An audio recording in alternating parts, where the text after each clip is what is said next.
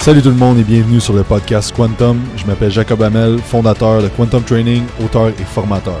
Notre mission avec le podcast est de vous offrir les meilleures informations sur l'entraînement, la nutrition, la supplémentation et le mindset avec des experts dans leurs domaines respectifs pour vous aider à développer votre plein potentiel. Donc n'oublie pas de liker, d'aller faire un review sur iTunes et de t'abonner à la chaîne YouTube si ce n'est pas déjà fait et que l'épisode commence. Faire du bodybuilding et être bodybuilder. Ça, c'est un Ouais. sujet, je pense que les gens font pas la différence. Puis, à un certain point, on n'est pas tous des bodybuilders. Ben, je veux dire, tu atteins, un un certain niveau en faisant du bodybuilding et tu deviens un bodybuilder. Ce que je veux dire par là, puis peut-être qu'il y en a qui ne sont pas d'accord avec moi, mais faire du bodybuilding, c'est simple. Ben, pas que c'est simple, mais c'est ce qu'on vient de dire, c'est ce qu'on vient de parler un peu. Le cheminement, l'entraînement, la nutrition, tout ça. Ça, je suis d'accord avec ça. Puis pour moi, le bodybuilding, c'est, je pense que j'ai pas besoin de, ra- de rajouter ce qui a été dit parce que je suis entièrement d'accord avec vous à 100% Puis euh, là où je veux en venir, c'est qu'un bodybuilder, ça, ça prend un stage. Il faut que tu fasses du stage. Ouais. Faire du bodybuilding, je ne crois pas que tu as besoin de faire du stage. C'est un mode de vie que tu adoptes.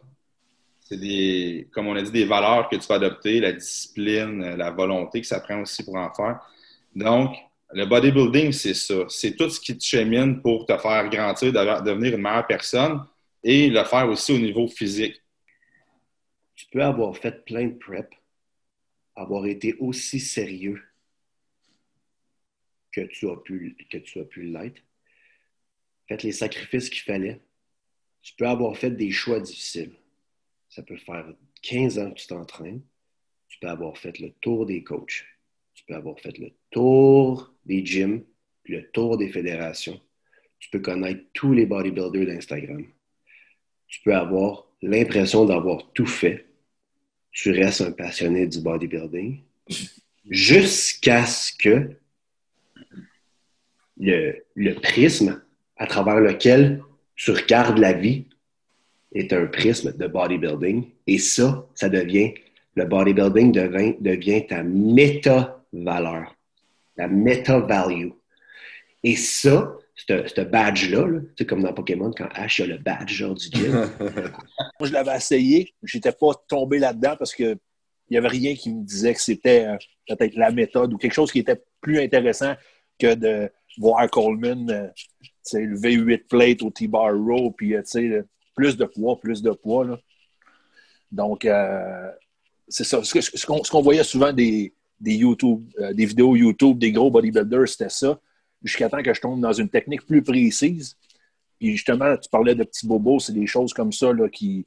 Des, petits pincements dans le dos, les genoux au squat, des choses comme ça qui font comme OK, ben euh, peut-être que les tempos, euh, les, l'exécution va être beaucoup mieux à long terme. Surtout pour moi, là, même cette semaine, j'ai le bas de dos qui a fait mal parce que j'ai essayé d'aller rebattre un PR, ce qui est, ce qui est un peu, tu sais, c'est de l'ego, là, on parle souvent de, l'ego, Hugo, là. C'est, totalement ça, là, tu dis, ah, je, vais le refaire, je vais le refaire, je vais faire plus.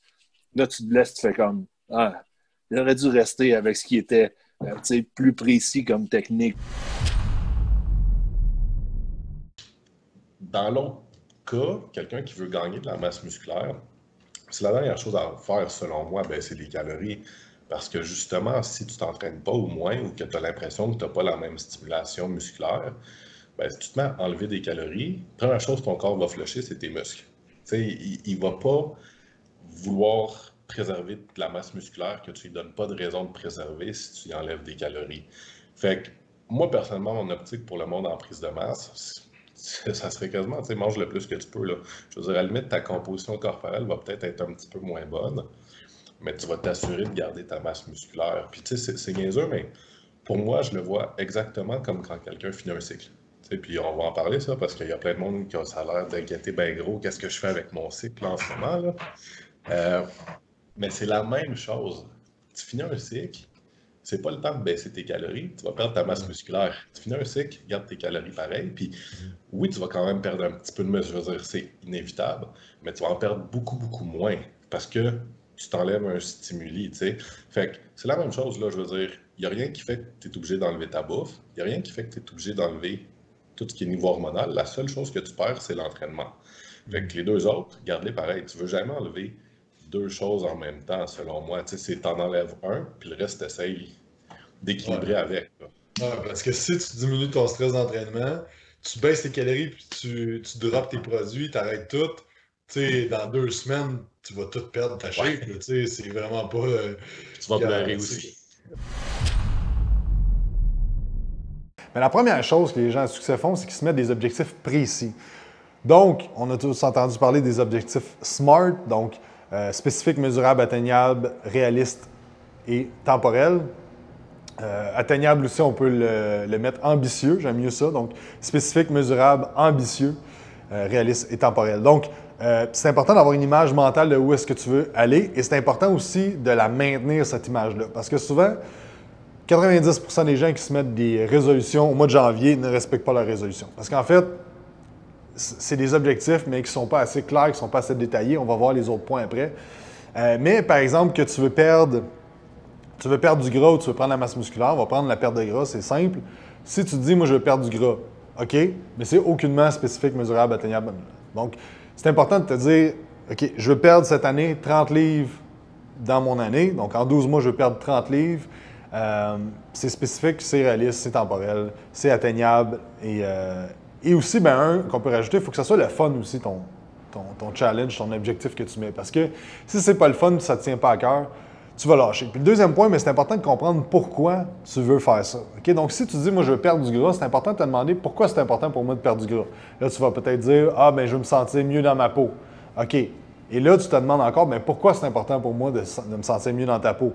Ah, OK, ben euh, là, tu vas venir avec des réponses de euh, je, veux sentir, je veux me sentir plus fier de moi. Puis là, tu vas aller chercher des, valeurs et des sentiments qui sont très, très profonds et qui ont un réel impact. Donc, qu'est-ce qui arrive? C'est que si tu trouves ton pourquoi, quand tu vas arriver entre je peux manger un beigne ou suivre mon plan alimentaire, mais c'est pas je peux manger mon beigne ou suivre mon plan alimentaire, c'est je peux manger mon beigne ou je peux avoir la fierté, me sentir mieux dans ma peau et tout ça. Donc, c'est plus le choix devient facile. C'est plus genre je mange quelque chose de bon ou quelque chose de moins bon. C'est je mange de quoi de pas bon ou je ne prends pas responsabilité d'avoir du succès dans ce que je fais. Et un autre point après ça, c'est que la constance bat l'intensité. Donc, on le sait, vous avez tous déjà fait, j'ai tous déjà fait des diètes extrêmes. Pendant un mois, tu es vraiment dedans, tu as vraiment des résultats, mais après ça, ben, ça commence à moins bien aller et tu commences à juste reprendre le poids ou perdre la masse que tu as gagné dans ce temps-là. Donc, c'est important de viser une transformation que tu peux être constant avec. Donc, si tu changes ton plan alimentaire ou si tu vas avoir un coach qui te donne un plan alimentaire, ça doit être quelque chose pour toi que tu es capable de suivre pour les deux prochaines années et non pour les deux prochains mois. Je trouve souvent que le, fait de se remettre en forme ou changer son image corporelle, c'est la bougie d'allumage vers d'autres choses. Les gens qui disent Ah, euh, le fitness ou l'entraînement, c'est un peu douchebag, ta ta ta ta ta ta pas vraiment, parce que c'est souvent la bougie d'allumage que ça te prend pour te donner la confiance d'aller à une autre étape, puis d'aller à une autre étape, puis te permettre de t'améliorer en tant que personne. Il n'y a pas de bon puis de mauvais. Je pense que c'est juste une question d'équilibre. Puis on en parlait tout à l'heure. Combien de fois ça m'est arrivé d'avoir des clients?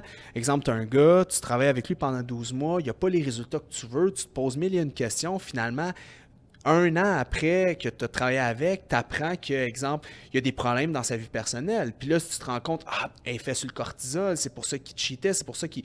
Puis là, tu te rends compte que c'est beaucoup l'image est beaucoup plus grosse que ce que tu penses de comme quel supplément tu prends, quel protocole tu prends. Il faut que tu aies une approche 360 parce que sinon, comment tu veux vraiment aider la personne, tu sais? Ouais, puis tu sais, je pense que c'est la, clé, tu sais. Je pense que tous les grands coachs ou les, personnes qui ont du succès ont tout le temps des personnes clés ressources parce qu'à un moment donné, si tu peux pas tout faire toi-même, c'est impossible. Tu sais, tu veux exécuter, tu peux pas être un bon exécutant, je trouve, si tu n'as pas quelqu'un en arrière sur certaines autres sphères. Tu sais, moi, si je prenais le temps de faire mes workouts, si je mettais toute cette énergie-là, probablement j'arriverais à quelque chose qui serait, qui serait bon. C'est juste que je me dis, aïe, j'aime mieux travailler avec toi, ça fait qu'on a un contact, je sais que c'est de la qualité, qu'est-ce que tu m'offres, j'ai des résultats, ça crée un lien, euh, je peux mettre cette énergie-là ailleurs. Fait que, tu sais, c'est juste du positif là, en tant que tel. Tu sais. Le stress métabolique, quant à lui, c'est vraiment plus tout ce qui est de faire de la pompe, donc de faire de hautes répétitions. Euh, aussitôt que tu as une pompe musculaire, il va arriver un certain stress métabolique. Les entraînements à haute répétition vont amener du stress métabolique. Donc, Le stress métabolique apporte de l'hypertrophie musculaire par différentes voies et c'est pas très clair au niveau de la littérature par quelle voie exactement que ça va, euh, que ça va se faire, mais on sait que tous ces trucs-là. Donc, principalement, moi, ce que je pense, c'est vraiment l'augmentation du recrutement d'unités motrices qu'on va voir tantôt, euh, par le fait qu'il manque d'oxygène à cause qu'il y a une hypoxie qui se crée quand tu fais du, stress métabolique, tu fais plus de pompes. Euh, ça va faire en sorte que les fibres lentes vont avoir moins tendance à recruter et les fibres rapides vont avoir un plus grand recrutement, puis eux, ils ont plus de potentiel d'hypertrophie. On peut aussi avoir une augmentation de, la sécrétion des hormones anabolisantes, MGF, IGF euh, et hormones de croissance, qui sont des hormones anabolisantes. On peut avoir une altération aussi de la production de myokine. On ne rentre pas dans les trois derniers, là, myokine, euh, les euh, reactive oxygen species, puis le gonflement cellulaire. C'est, je pense, un peu moins, selon moi, ce qui apporte l'hypertrophie via le, stress métabolique. mais bref, je pense que c'est vraiment euh, dû à, l'hypoxie et les hormones anabolisantes, puis peut-être tout le reste aussi, mais bref. Euh, tout ça pour dire que faire des hautes répétitions, ça va amener l'hypertrophie via euh, différentes cascades, différentes pathways. Donc, ce que la science nous dit au niveau de est-ce qu'il faut mettre lourd ou léger pour l'hypertrophie? Parce que là, dans le fond, ce qui arrive dans le gym, votre gym de maison, c'est que vous n'avez pas de charge, une charge adéquate pour faire, par exemple, un 8 RM au squat, un 8 RM au bench, de mettre pesant, de mettre de la surcharge au niveau du muscle. Donc, on peut regarder qu'est-ce que la science nous dit. Est-ce qu'on a vraiment besoin de mettre pesant pour avoir une, réponse à une hypertrophie? Et ces deux études-là, c'est intéressant. Ils ont regardé 80% du ARM, donc quand même assez pesant. Euh, c'est une charge que tu es capable de faire peut-être pour 6-7 répétitions, 80% du ARM. Et on comparait avec du 30% du ARM, ça, tu es capable de faire, je pense, 20 répétitions. Et ça semble créer autant d'hypertrophie. Donc, de mettre pesant ou de mettre léger semble donner les mêmes résultats. L'entraînement à haute répétition, par contre, puis la charge plus basse, elle augmente aussi le degré de fatigue, puis ça diminue les performances plus longtemps. Donc, il y a comme un, genre de downside, si tu veux, à aller faire de la haute, répétition parce que tu as de la fatigue d'accumuler. Et l'hypertrophie va être stimulée via différents mécanismes. Ça donne la même chose, mais ça vient de différents mécanismes. Ce que ça nous dit, 100%. Puis tu amènes le concept un peu dans le temps, comme avec les, un peu les lois à Charles qui fonctionnaient très bien. Mais tu puis là, je peux argumenter avec quelqu'un de oui, mais quand tu manges la protéine, euh, ben là, c'est plus, ça a un effet qui est plus thermogénique, tu brûler plus de gras. Euh, puis là, quelqu'un qui me dit oui, mais ton profil hormonal, un adolescent.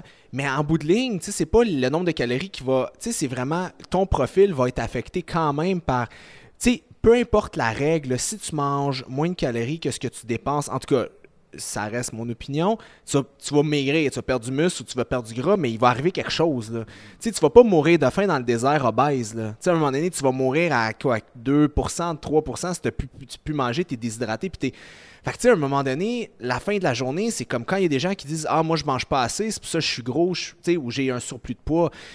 Je suis comme, ben, peut-être que tu dans ta tête, tu manges pas assez parce que tu manges de petits repas très denses en, énergie, pas de fibres, fait que là, tu as faim souvent, puis tu as l'impression que tu manges des. Tu sais, un Big Mac, on s'entend, c'est gros de même, tu as 800 cales, mais 800 cales de légumes, puis poulet, puis de bœuf, puis, de steak, c'est gros comme peut-être la moitié de la table, tu sais. Fait qu'il faut le concept de pas manger assez, oui, peut-être en volume, mais ça reste une question de calories. Fait c'est ça, je trouve que les gens, des fois, ils passent un petit peu à côté, tu sais. Oui, puis là, quelqu'un peut me sortir l'histoire d'hormones, puis le TSH, puis je suis d'accord avec tout ça, mais tu sais, je trouve que des fois, on va trop loin avant de regarder vraiment c'est quoi la base, qu'est-ce que tu manges, puis tu sais, je regarde des gens manger des fois, puis c'est arrivé avec une de mes clientes, puis je regardais son plat, puis elle était comme non, mais puis elle avait pas de troubles alimentaires, fait qu'elle était ouverte au fait qu'on parle d'alimentation ensemble, puis était à l'aise. Puis j'ai fait ben parfait, tu vas me prendre en photo exactement tout ce qui rentre dans ta bouche dans la journée. Puis il y avait toujours, ben premièrement, elle cuisait dans des huiles, elle mettait beaucoup d'huile de coco. L'huile de coco, c'est bon, mais elle mettait une cuillère à soupe. Mais ben là, t'es à 100 quelques trois fois par jour, t'es à 350. Elle mettait un petit peu de maillot, un petit peu. Fait que là, finalement, moi, je fais le calcul, il y avait 550 calories de condiments. Mais 550 calories sur un plan d'une fille à 1500, ça lui donne 2000. Là. Moi, j'étais à 2002. Fait que c'est no, no shit qu'elle perdait pas de poids. Mais c'est toujours de regarder, en fait, le syndrome peut venir de où? Tu sais, l'hygiène de vie, énormément. Tu évalues ce que le client a fait pas correct, finalement. Tu sais, parce que c'est beaucoup ça la première étape. Parce que tu beau tout corriger l'alimentation, des fois, les clients, il, est rendu qu'il mange dans ta tabarnouche parce qu'il a mal au ventre. Là. Mm-hmm. Tu sais, fait qu'il va éviter ce qu'il pense qui est, pas, qui est problématique. Puis s'il y a Google, ben, il s'est rendu compte que de manger euh, deux toasts sur l'épinette le matin, c'était pas l'idéal. Tu sais, fait qu'il a coupé des affaires. Puis encore mal au ventre, ouais, mais son problème est peut-être ailleurs. là. Il est peut-être dans justement une carence, une carence quelconque, dans un problème au niveau euh, plus psychologique, plus d'ordre de ce qu'il fait dans son mode de vie, dans son mode émotionnel. Fait que tu regardes à ce niveau-là qu'on peut travailler. que C'est plus, moi je te dirais que c'est le côté qui est manqué souvent. C'est ce côté que nous autres, chez Institut au niveau 1, on évaluation client. Sais, puis à chaque fois, le monde vient au cours, ils vont comme Aïe, c'est bien hot. C'est ça qui fait que t'es bon. Tu sais, quand t'es rendu, tu sais, au début, quand t'as commencé ton évaluation client en 2011, mettons, là, tu sais, tu regardes, c'était ordinaire. Même la mienne en 2008, là, j'ai sorti des feuilles, je fais, Icolis. Puis maintenant, ah, mon évaluation client est bonne. C'est- Sérieusement, ça a l'air short la feuille. Dans ma tête, il y en a des affaires qui se passent en même temps que j'écris. Fait que, tu sais, t'as beaucoup plus de données. Tu sais, je donne l'exemple, un moment donné, que j'ai demandé à mon, à un doc américain Hey, as-tu une ouverture de dossier Je vais voir juste qu'est-ce que tu demandes. 20 pages. J'ai reçu un PDF de 20 pages. J'ai dit sérieusement, là, ouais. Je peux pas faire ça à personne, c'est bien trop long. Ah, il dit, oui, mais moi, j'ai pas le choix. là. Il dit, je laisse un mois pour remplir ça. C'est comme, OK. mais C'est tout l'historique familial, médical. Écoute, il y a des. C'est fou, ben raide. là. Moi, j'ai pas besoin de tout savoir ça parce que je mets moitié des affaires là-dessus, je peux pas faire rien faire. Mais j'étais comme, OK, si eux autres apprennent 20 pages, toi, t'en as une. Peut-être des quoi que t'évalues pas. Hein. Ouais, c'est ça. Est-ce qu'on peut faire un mille physique avec Jacob? Les épaules sont un peu larges. Oui, il a la belle gueule, mais j'ai l'impression qu'il est peut-être un peu plus classique à cause des jambes, à cause de la façon que les abdos sont faits. Tu sais, fait que on va se dire, OK, c'est un classique. C'est un classique à quoi? Tu étais ici, CC1? C'est un, ouais. CC1, CC1 d'un classique, c'est quoi? 2, 2,21, 2,22? Moi, quelque chose de même. quelque chose dans le même, dans le 2,20. Fait que 2,20 à 4% là, euh, c'est au moins un off-season de 2,55. Right? 100%. Fait que là, tu pèses combien? 2,20. 2,20. Fait que là, ça prend 35 livres. Fait que là, tu te dis, OK, là, ça me prend 35 livres de muscles de qualité. Ça fait 13-14 ans que je m'entraîne. Fait que tu y vas vraiment par personne par personne. Tu regardes la morphologie, la technique, la, la- l'épaisseur de la peau. Tu peux les toutes sortes de paramètres. C'est pas un diagnostic, c'est juste, un, juste du fun. Fait que tu sais que 35 livres de muscles, on en a au moins pendant deux ans avant de compétitionner. Right? Ça a l'allure? Ouais. T'as encore 32, t'as pas 45 ans comme moi. Moi, prendre 35 livres à, 35 à 45 ans, après avoir pesé 2,80, moi, je, je mourrais. Tu comprends? là? je me pèterais aux frettes ou je sais pas quoi, mais je filerais pas bien. Tu sais, ça m'intéresse même pas. Donc, OK, on s'enligne pour deux ans. Est-ce que tu veux faire un cycle de deux ans sans arrêt? Hmm, il me semble que ça a l'air un peu extrême.